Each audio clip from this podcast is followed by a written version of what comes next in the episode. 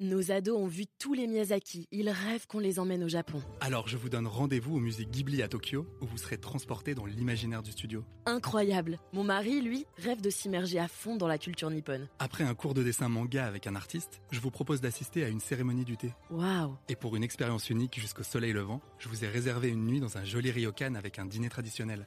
Je nous y vois déjà. Avec Marco Vasco, ne rêvez plus, vivez votre voyage l'esprit libre. Au rendez-vous sur marcovasco.fr pour imaginer votre prochain voyage sur mesure. Les podcasts du Figaro. Difficile à reconnaître au premier coup d'œil, le radin agit souvent dans l'ombre, du moins lorsqu'on ne partage pas son quotidien. En matière de vin, certains indices peuvent toutefois vous alerter. Voici lesquels et comment y faire face.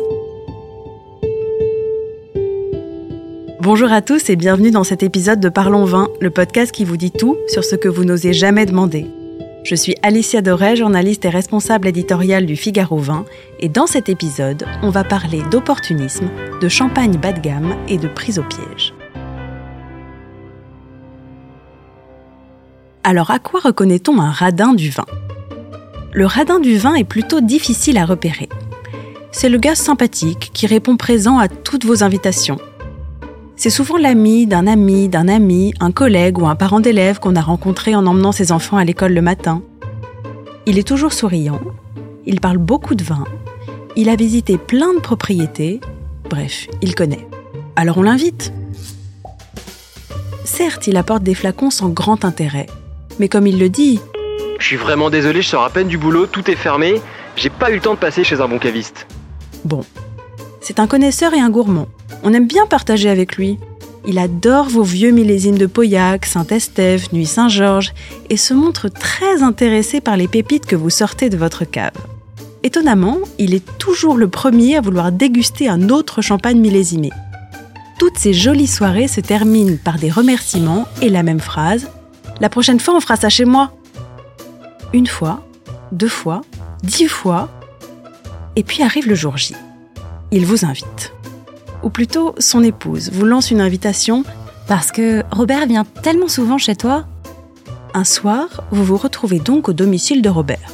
Vous êtes sorti vraiment très tard du bureau et au lieu d'acheter une bouteille, vous avez offert des fleurs à la femme de Robert. Grave erreur. Chez Robert, il y a donc Robert, son épouse, un autre couple et vous. C'est plutôt bien rangé chez eux. Rien à voir avec les soirées à 15 dans votre cuisine. Alors, on boit un verre? Bah oui, Robert, ce serait sympa. Sur la table basse du salon de Robert, une bouteille trône. C'est un champagne brut d'une marque qui doit en produire au moins 30 millions équivalentes chaque année. Bon, qui ouvre la bouteille? Là, vous regrettez amèrement d'avoir accepté l'invitation de Robert, alors que votre vieux copain Julien vous proposait une soirée Château Cheval Blanc. La conversation, à peu près aussi plate que le vin servi, tourne autour du prix de l'immobilier. 20 minutes plus tard, la quille est vide. Robert la repose sur la table basse. Et après, rien. Les verres sont vides aussi. La discussion continue. Il est maintenant question des vacances à Arcachon. Cinq convives assis autour d'une bouteille vide. C'est la soirée la plus triste de votre vie. 30 minutes passent. Robert Tu pourrais peut-être aller chercher une autre bouteille? Insiste son épouse. Robert s'exécutera, mais bien plus tard. Et reviendra avec le même flacon, en version tiède. Robert est ce qu'on appelle un radin du vin. Mais comment est-ce qu'on devient un radin du vin bah, Tout d'abord, il importe de comprendre pourquoi un individu bien élevé et peu fâché avec l'épicurisme en vient à vous serrer la ceinture au beau milieu d'un moment de convivialité.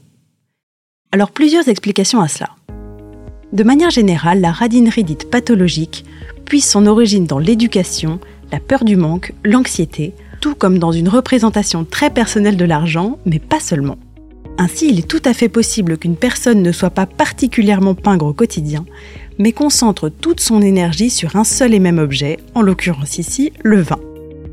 Un trait de personnalité qui se double souvent dans ce cas précis d'un profil de collectionneur qui consigne des bouteilles en cave depuis de nombreuses années et passe un temps non négligeable à traquer les bonnes affaires sur des sites d'enchères et de vente en ligne afin de trouver quelques raretés. Alors quel est le comportement à éviter face à un radin du vin? Tout d'abord, l'une des parades peut consister à prendre le contre-pied en se montrant particulièrement généreux afin de lui faire réaliser l'impolitesse de son comportement.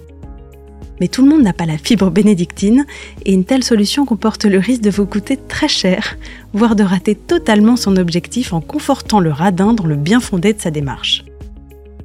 Mais il est aussi possible de le prendre à son propre piège. Si vous ne craignez pas de jouer les fins stratèges, fixez vous-même les règles du jeu. En cas d'invitation chez lui, proposez-lui avec un air malicieux de se prêter à un petit jeu. Chacun devra ramener une bouteille de sa propre cave, répondant à des critères très précis. Millésime, appellation, domaine, choisissez-les de façon à ce qu'il lui soit quasiment impossible de ramener un flacon de piètre facture, et s'il y parvient, il ne vous restera plus qu'à être beau joueur et à admirer sa résistance. Autre option encore plus maligne, prendre le contrôle de la situation afin de sauver la soirée, et ce quel qu'en soit le prix. En réponse à son invitation, proposez d'organiser une dégustation à l'aveugle, dans le cadre de laquelle chacun devra faire goûter aux autres convives quelques vins qui seront ensuite commentés à tour de rôle. Le radin ayant souvent une haute opinion de lui-même, nul doute qu'il n'osera pas risquer l'humiliation de voir ses propositions faire l'objet de la moindre critique à voix haute une alternative qui peut apparaître laborieuse de prime abord, un simple verre n'étant pas censé se transformer en comité de dégustation. Mais avec un peu de chance, voilà un scénario qui aura le mérite d'impliquer toute l'Assemblée, qui pour une fois sera loin d'être assoiffée. Si vous avez aimé ce podcast, n'hésitez pas à le partager et à vous abonner. Vous pouvez le retrouver sur le site du Figaro, Apple Podcast, Spotify, Deezer et toutes les applications. Et n'oubliez pas, parlons peu, mais parlons vin.